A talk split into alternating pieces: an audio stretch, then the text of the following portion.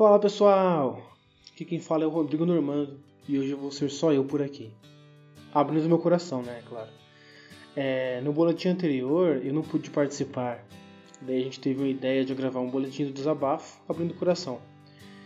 Eu ouvi o boletim do CD e gostei muito, recomendo que vocês ouçam, né? Eu não sabia que ele tinha interesse pelo budismo. Eu acho que não deve ser nada muito profundo, é só porque ele tá ficando careca mesmo, talvez. Bom, é, brincadeiras à parte, né? Coloque em uso o que o CD falou no, no último boletim, que é apreciar os momentos. É, isso é importante e único, e porque você não vai ser a mesma pessoa sempre. A gente está sempre em mudança, né? E temos aqui mais uma oportunidade de mostrar que a gente pode sim mudar.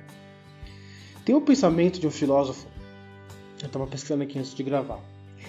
Ele é pré-socrático, o nome dele é Heráclito. Que ele diz que não se pode passar pelo mesmo rio duas vezes. A ideia é de que quando se passa pelo rio na segunda vez, a água que te toca já é outra, e quando você toca a água, você também já é outra pessoa, você também já mudou.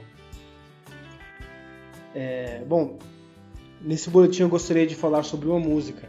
Essa música me acompanha há muito tempo. Ela se chama Oh Solitude. É de um compositor chamado Henry Purcell e foi publicada pela primeira vez em 1687. Exatos 333 anos. Né? E, mas o que ela tem a nos, a nos ensinar é absurdamente valioso ainda hoje em dia. Vamos dar uma olhada nela. Ela fala sobre solitude. Solitude é diferente de solidão. Na solitude a gente aprecia a beleza, a felicidade e a dor de estar sozinho. E tira disso alguma sabedoria para a gente poder sair dessa experiência é, melhor do que a gente entrou. E para que a gente possa amar a quem nos mais faz companhia durante a solidão, né? Nós mesmos. É só quando parece que é só quando a gente está sozinho que a gente consegue fechar os olhos e nos ouvir, entrar na nossa própria imaginação, nos conhecer melhor, entendermos por que fazemos o que fizemos e por que faremos o que faremos e saber conviver com nossas escolhas.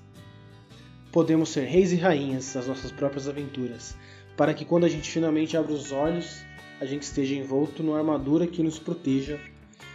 Essa armadura falha, às vezes machuca pela sinceridade, mas ela está sempre com a gente, porque é no final das contas é nossa própria pele, é o sorriso que a gente dá, é o aperto de mão e a confiança.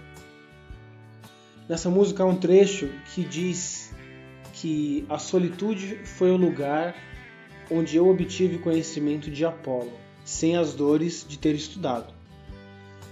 Apolo era, entre outras coisas, o deus das artes, da verdade e da cura. Nesse ponto eu tenho certeza absoluta de que a música tem razão. Tenho certeza de que a gente vai encontrar inspiração para seguir algum sonho que antes era distante. Só um sonho mesmo, antes. Seja ele aprender um instrumento musical, ou vários, escrever um poema ou vários, é, decidir o que fazer daqui para frente, sabe?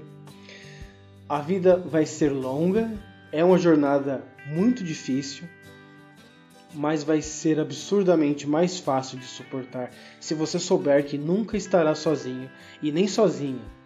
Que sua melhor companhia vai sempre estar com você, guardada bem segura dentro da sua cabeça. E isso ninguém pode tirar de você, não importa o que aconteça.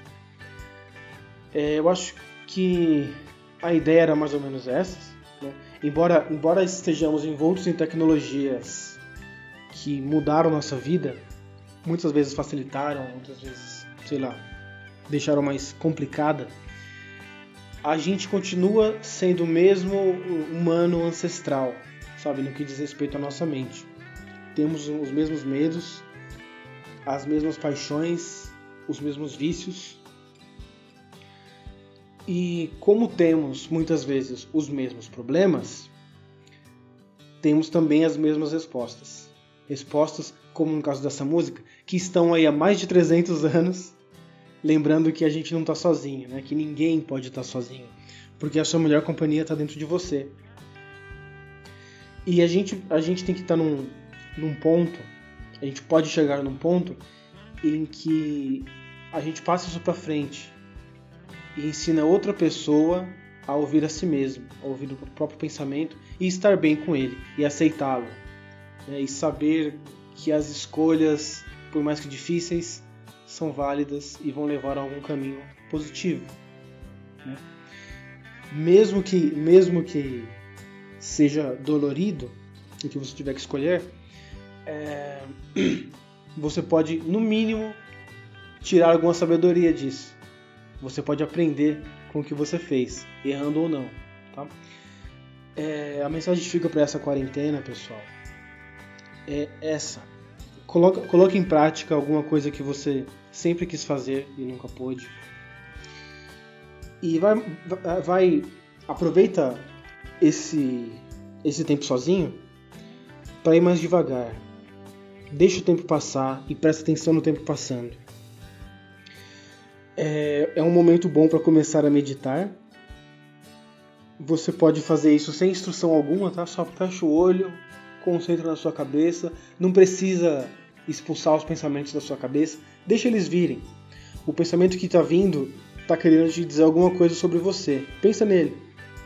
Reflete sobre o que você fez. Decide o que você quer fazer, o que você vai fazer. E se te ajudar, Coloca uma música de fundo quando você faz isso. Você pode ir ou refletindo na mensagem dela, ou refletindo na sua própria mensagem, ou criando a mensagem dela na sua cabeça. Você bota uma música instrumental e inventa você mesma a história para ela. E, e, faz com que essa música instrumental tenha para você um sentido que só para você vai ter, né? Já que a história vai ser sua.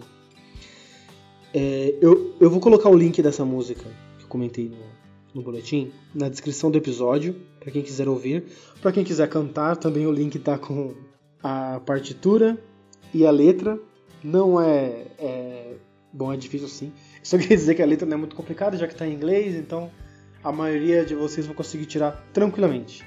E é um bom passatempo de fazer nessas, nessas, nesses episódios trancados, porque quem canta, de fato, os males espanta.